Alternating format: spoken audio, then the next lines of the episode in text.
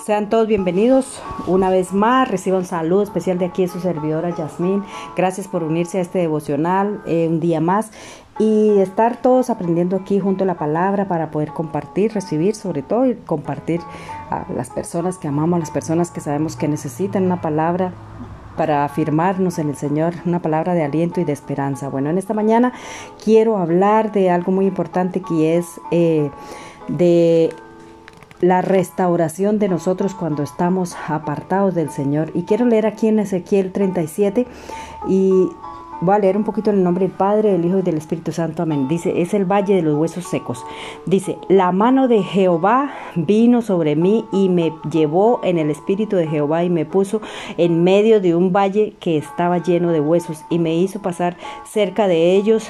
Eh, por todo en derredor, y he aquí eran muchísimos sobre la faz del campo, y por cierto secos en gran manera. Y me dijo, Hijo de hombre, ¿vivirán estos huesos?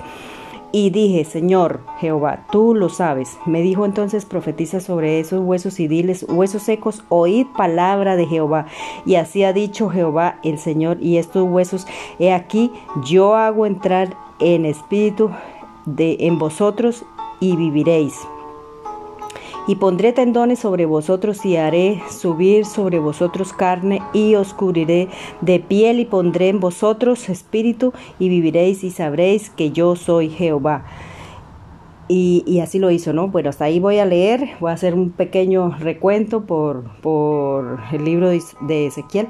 Bueno, aquí está hablando de nosotros, ¿no? Cuando estamos apartados, alejados del Señor y, y estamos ahí sin esperanza, sin, sin, o sea, ahí donde dice que está, lo llevó por un valle de huesos secos, es llevarnos a nuestro interior a reconocer que nosotros eh, estamos necesitados del Señor en nuestro corazón. Cuando no tenemos al Señor, cuando nos alejamos, cuando nos apartamos, cuando no queremos saber nada, estamos muertos.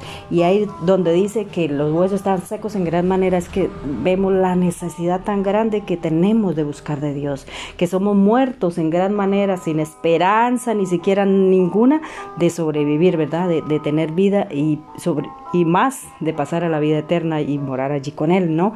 Entonces allí eh, el profeta Ezequiel, el Señor lo llevó, ¿no? En espíritu y le dio unas promesas y le mostró la restauración de, de la futura Israel, ¿no? Ahí en el versículo, ah, voy a leer un poquito desde ahí del, del versículo 24 del, del capítulo 36 dice, y yo os tomaré de las naciones y os recogeré de toda la tierra y os traeré a vuestro país y esparciré sobre vosotros agua limpia y seréis limpiados de todas vuestras inmundicias y de todos vuestros eh, y de todos vuestros ídolos os limpiaré y os daré un corazón nuevo y pondré espíritu nuevo dentro de vosotros y quitaré de vuestra carne el corazón de piedra y os daré un corazón de carne y pondré dentro de vosotros mi espíritu y haré que andéis en mis estatutos y guardaréis mis preceptos y los pon y lo y pongáis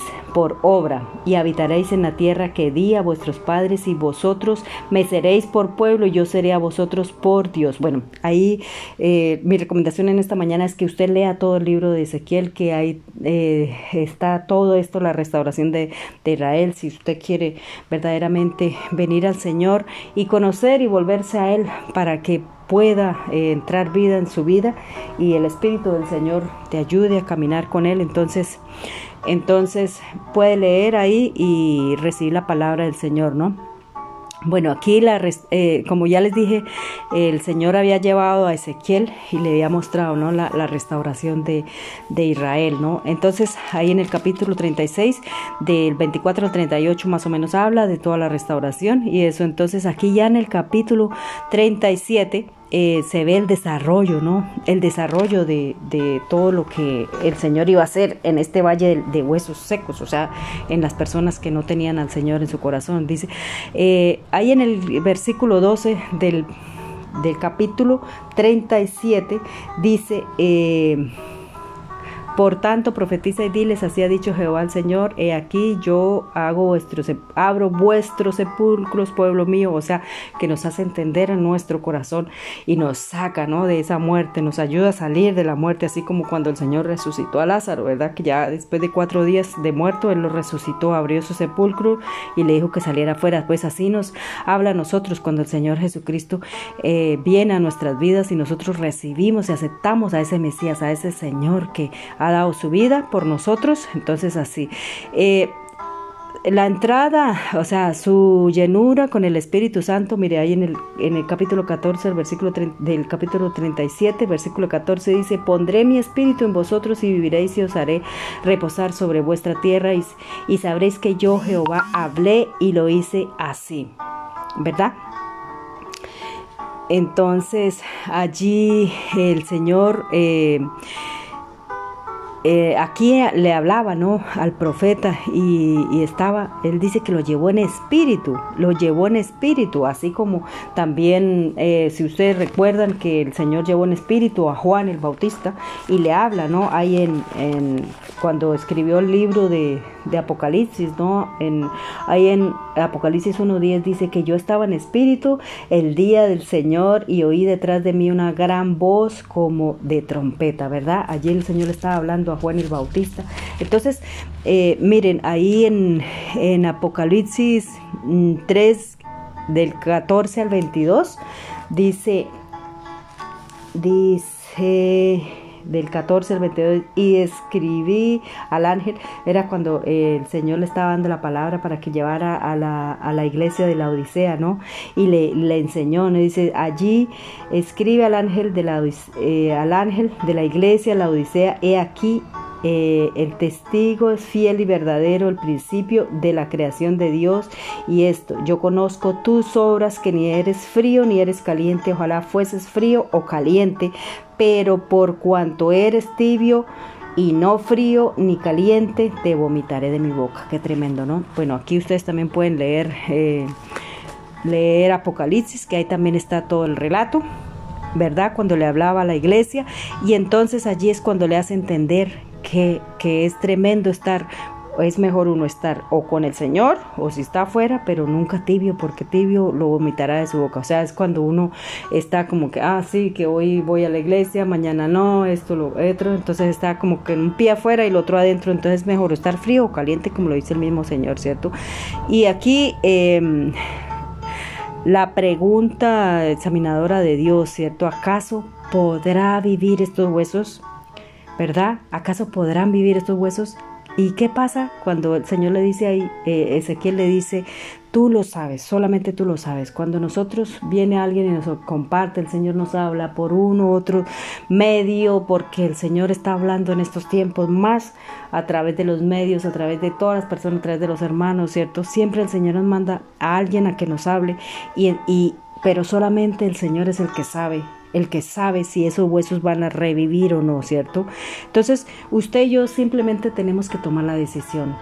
El Señor, del Señor depende, pero de ti depende y de mí que, que eh, podamos salir de ese sepulcro donde estamos muertos y muertos en gran manera, ¿verdad? Secos, sin esperanza y recibir al Señor porque ahí dice en el capítulo 36 que la restauración viene y él dice que hará de nosotros ese pueblo y nos llevará por todas las naciones y nos dará y nos hará habitar en esa tierra que nos le prometió a nuestros ancestros, ¿verdad?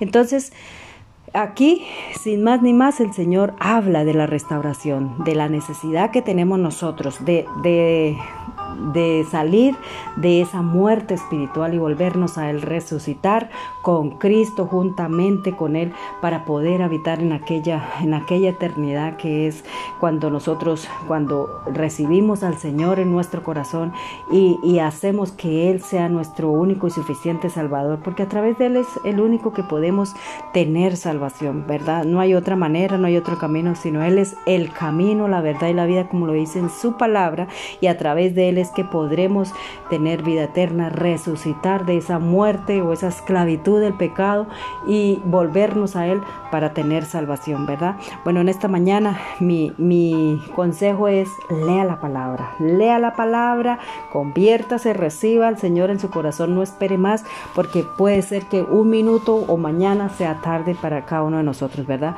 Bueno, Señor, doy gracias Dios mío por esta palabra, Señor, porque aquí tú nos muestras, Señor, que cuando estamos sin ti, bendito Dios, estamos muertos, sin esperanza, sin vida, Señor, Padre de la gloria, pero tú vienes, Señor, para que nosotros podamos revivir, Señor, y poder, y poder, Señor, recibir esa salvación y poder adquirir la vida eterna, Señor, juntamente contigo, Señor, Padre de la gloria, Señor, Dios de los cielos, de la tierra, Señor, Padre, gracias, Señor, por ayudarnos y, bendecirnos, Señor, por ayudarnos, Señor, a permanecer en ti, Señor, y que no nos dejes estar tibios, Para no ser vomitados de tu boca, Señor. En el nombre poderoso de Jesucristo, Señor.